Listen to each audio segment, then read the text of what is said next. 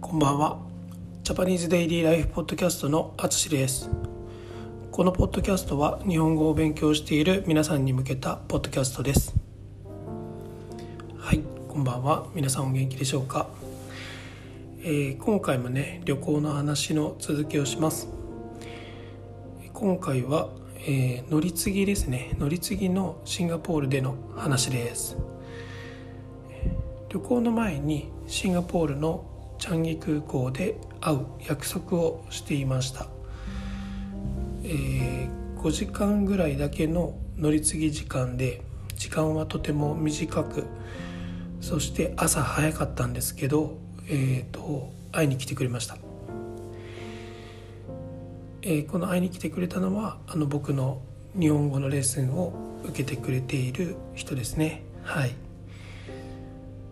で待ち合わせの場所を探すのにもあの本当に一苦労でした。大変でした。あの空港がねすごく大きいのでえっとまあ僕たちは初めてなので結構探すのが大変でした。でここであのベースメント2にあるというのは分かっていたんですけど、えー、恥ずかしながらこのベースメントが何か分かっていませんでした。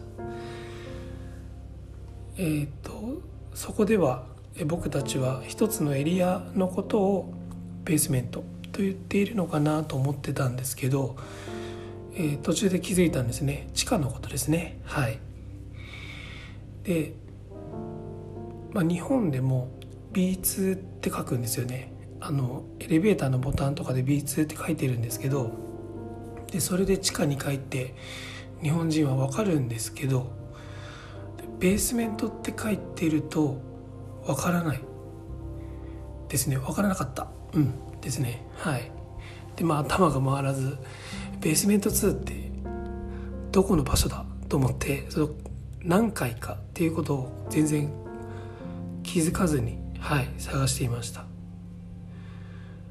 でそれで探してる時にあの改装しているエリアですね、えー、リリモデルとかうん。しているエリアを見つけたので、まあ、その彼女にもしかしたらその会おうとしてる店は改装しているかもしれないと間違って伝えてしまったりしました。まあ、本当に慣れない場所に行くと、まあ、何をするにも時間がかかります。そして、まあ、ようやく会う予定にしていた店を見つけることができました。はい。ということで、まあ、ちょっと長くなりそうなので今回はここまでです。えー、次のポッドキャストは、まあ、ようやく会いたい人に会えた話をします。それとシンガポールで食べたものの話もしますね。今回も最後まで聞いていただきありがとうございます。ではまた。